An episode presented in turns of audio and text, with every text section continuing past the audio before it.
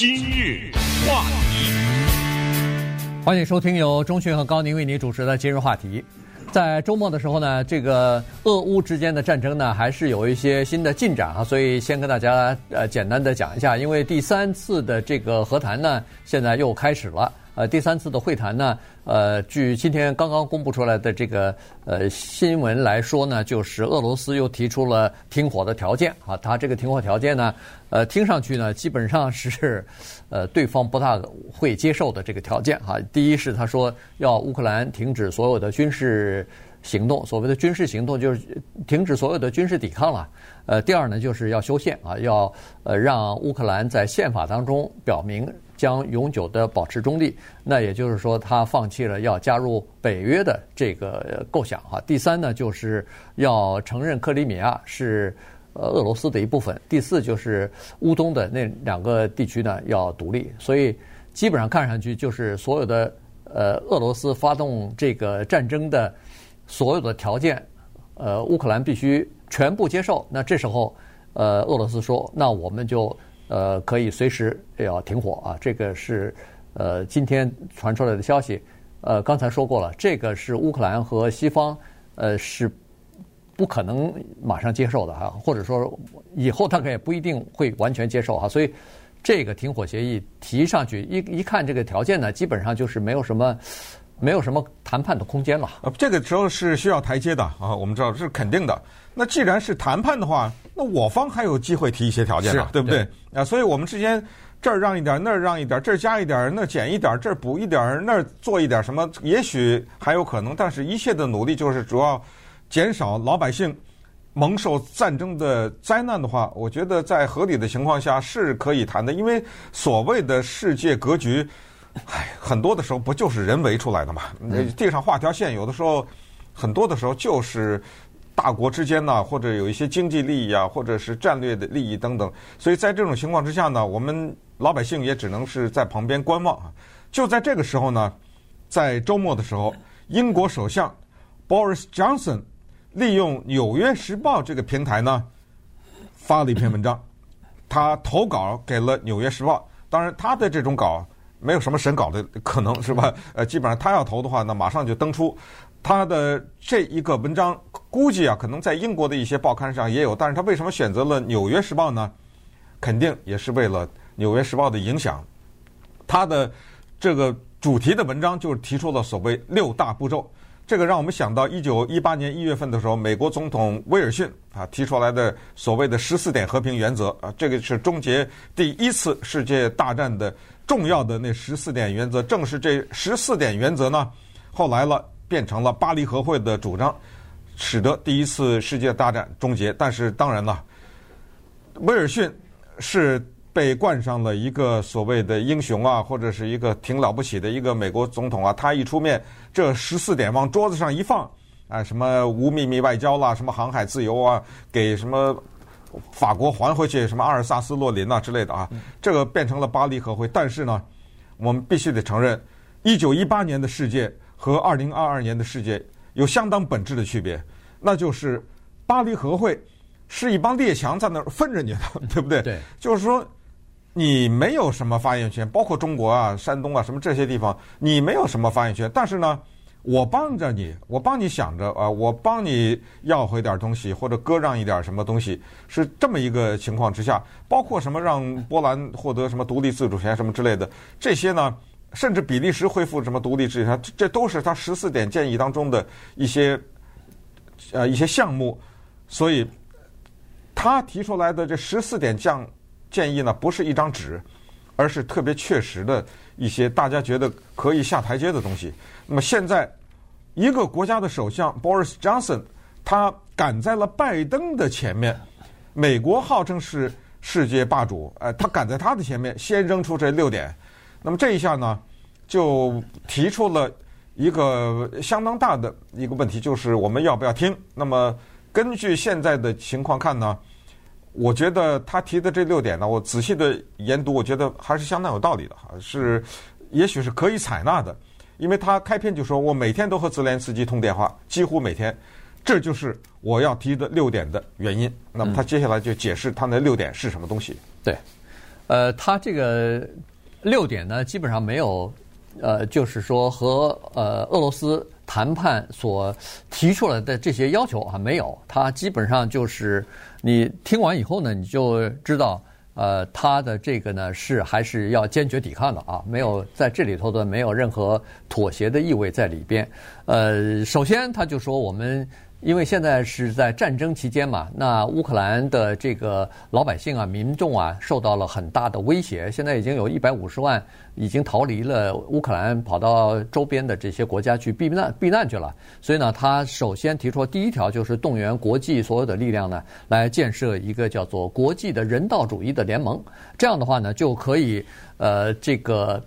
最最大限度的呃帮助这些受战战争摧残或者是威胁呃这个生命啊什么的财产啊受到威胁的这些呃乌克兰的民众啊，那他说是今天啊，就他说的就是礼拜一，他要会见加拿大的领导人，要会见这个。呃，荷兰荷兰的领导人啊，然后呢，呃，讨论的也是呃俄乌之间战争的问题。明天他要会见还有好几个这个欧洲国家，包括波兰的、呃捷克啊、斯洛伐克还是匈牙利，这匈牙利啊这些国家的这个领导人。那么这几个国家呢，刚好是在乌克兰的旁边，所以这些国家呢是接受难民的。这些国家哈，加拿大当然离得很远，接收难民可能，呃，荷兰也离离得比较远，不是真正的接收难民的国家。但是，呃，明天他所会见的那四四五个国家，那是就是在他旁边，好，所以呢，呃，他会跟他们讨论一些难民的事情。然后他也说了，呃，英国呃捐了，比如说两两点二亿呃英镑的这个资助啊，就是帮助乌克兰民众啊，然后还抽出差不多等于三亿美元吧，哎，差不多对。然后再加上还有一千名的这个士兵啊，做好准备，也是呃进行人道主义行动、人道主义援助的。所以呢，他的意思就是说，第一，我们要帮助建立一个人道主义的通道啊，也就是说，在呃炮火袭击之前建立一个呃通道的话呢，让民众普通的民众可以安全的离开这个城市。否则的话，大炮一响，呃轰了一些建筑物，那人就遭殃了哈。所以呢，他是第一是这个，第二呢就是说呃。民众，尤其是难民，要保证他们至少有生活的必需的东西，除了食品之外，就是药品了。这些东西要送到难民的手里头。对，他提这六个步骤或者六点建议呢，他是有一个理论基础的啊。他这个理论基础呢是这么说的：他说我这一辈子经历的所有的一些事件也好，战争也好呢，从来没有见过如此的一个善恶分明的战争。这句话至关重要，那就是没什么可谈的啊。我们跟土匪、跟流氓。没有什么可谈的，就你刚才说的，没有什么让步的空间，因为这是一场善恶分明的战争。你看，俄罗斯的士兵打到了核电站那儿去了，嗯，这就差那么一两千英尺，就要把核电站给炸的，这一下，这不是人类的灾难吗？所以他说，尽管拜登立场很坚决，尽管欧盟立场很坚决，他说这是不够的。他说，我要告诉普京的是，这不是一场北约的战争。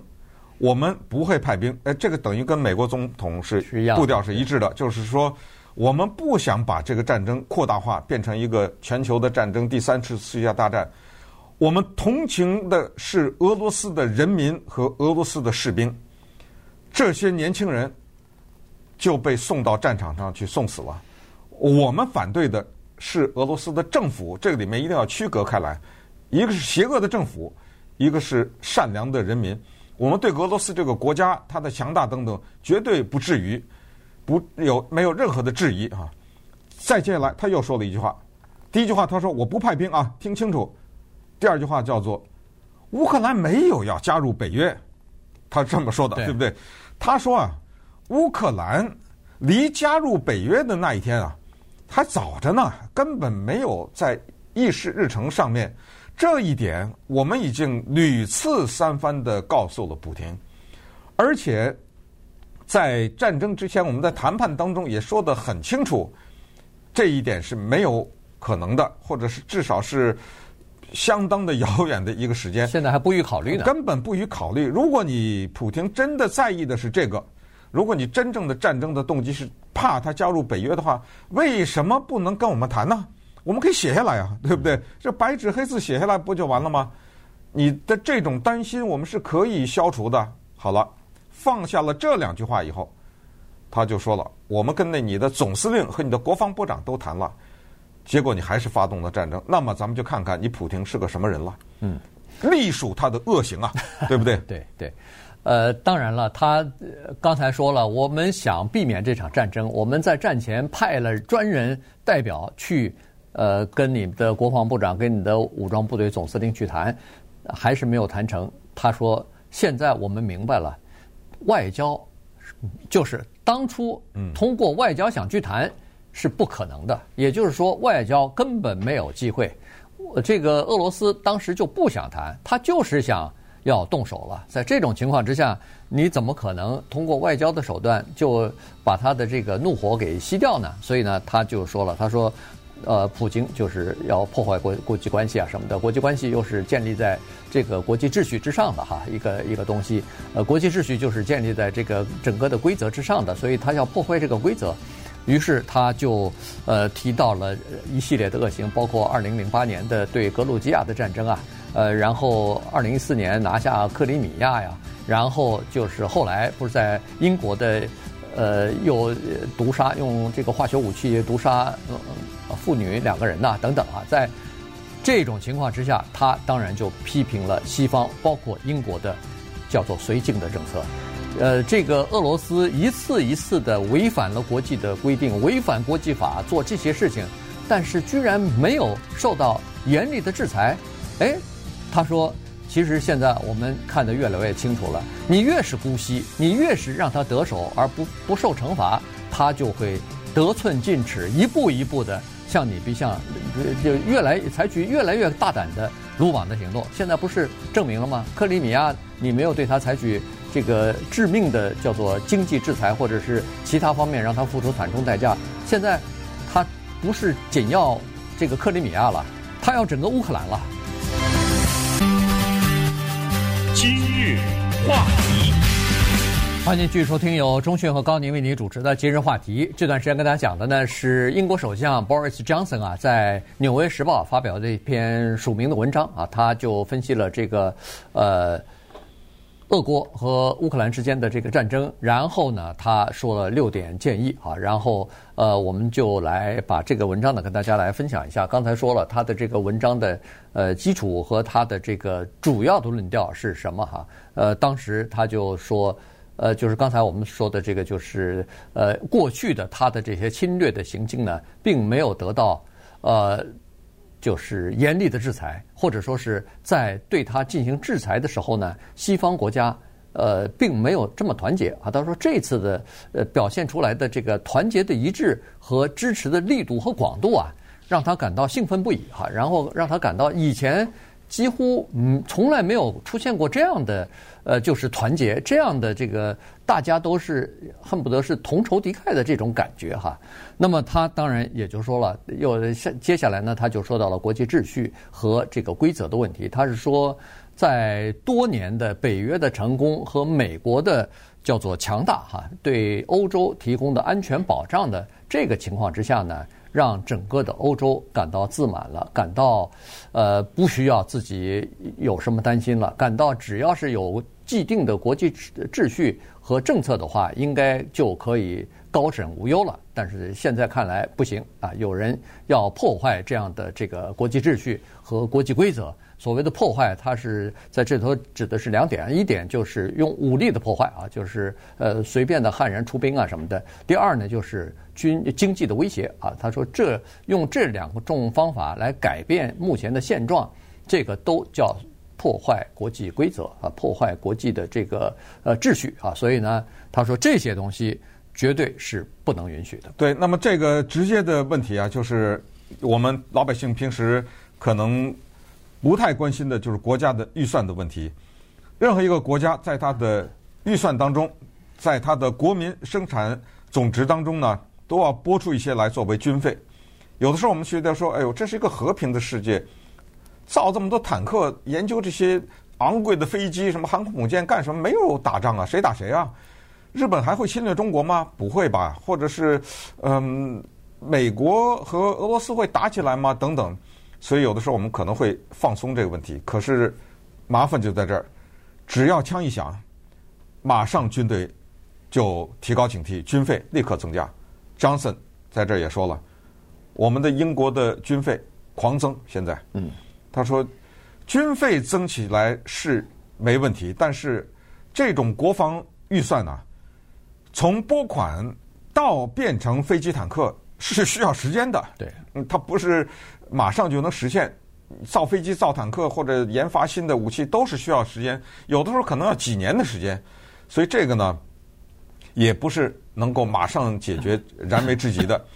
所以呢，他就提出说，我在现在的情况之下，我提出我的六大步骤，可以翻译成六点宣言啊，六点计划都可以。第一叫做国际人道联盟，这已经讲过了，救那些难民。第二叫做协助乌克兰防卫，怎么讲？我给他武器。我不派兵，但是我们西方的列强加起来一起给他先进的武器，事实证明这一点奏效了。到今天基辅都没打下来，而且被打的就是俄罗斯士兵被打得非常的惨，就是因为一个人在明处，一个人在暗处，然后先进的这个防导弹呐、防坦克呀这种武器都发挥了作用。那么第三，他说叫全力制裁。就是往死里制裁那些俄罗斯的 有钱的人，甚至不惜再往前走一步，我们勒紧裤带，他的汽油、天然气、石油不要了，就这样。对。我看他有没有钱还打仗？对，现在比如说是把把俄罗斯的银行从 SWIFT 的这个呃，等于是清除出去哈，全的所有的银行全踢出去，全踢出去。但是现在可能现在还留了一些，对，还留了一些和能源相关的、和天然气和石油相关的还没有剔除出去啊。但是他提出来说是应该再那个一点哈，再进一步，呃，再坚决一点。呃，面积再大一点，然后同时呢，就是要搜集证据，要对这个俄罗斯的一些寡头啊，这个这些人主宰的俄罗斯的经济甚至是政治啊，所以呢，在这种情况之下，要制裁这些寡头，呃，同时呢，要对呃普京本人啊，要等于是呃进行制裁啊什么的，俄罗斯的这些三百多个实体要进行制裁啊等等啊，然后这样的话呢，他说就可以在这个俄乌的战争当中切断。呃，普京的经济来源，因为打仗是要靠钱的，是源源不断的打的，就是一个国家的总体的经济实力和资源。那么，如果要是没有国家进口它的石油、进口它的天然气，那它就没有钱来资助来打这场战争了哈。所以呢，他是提的这个。那么第四点呢，他就说，无论多长时间，我们都不能把俄罗斯的所作所为正常化。所谓的正常化，就是。呃，以前我们所说的格鲁格鲁吉亚的问题、克里米亚的问题，呃，时间长了以后，人们就忘记了哦。几年之前还打过克里米亚，现在不是被俄罗斯占领了吗？然后举行全面公投，不是已经投呃变成俄罗斯的一部分了吗？他说，像这种情况不能再让它发生，不管是就是一种默认，哎，对对，不能默认，哎，不能默认啊，一直要提出反对，一直要这个，因为他说过去的经验教训一而再、再而三的告诉我们说。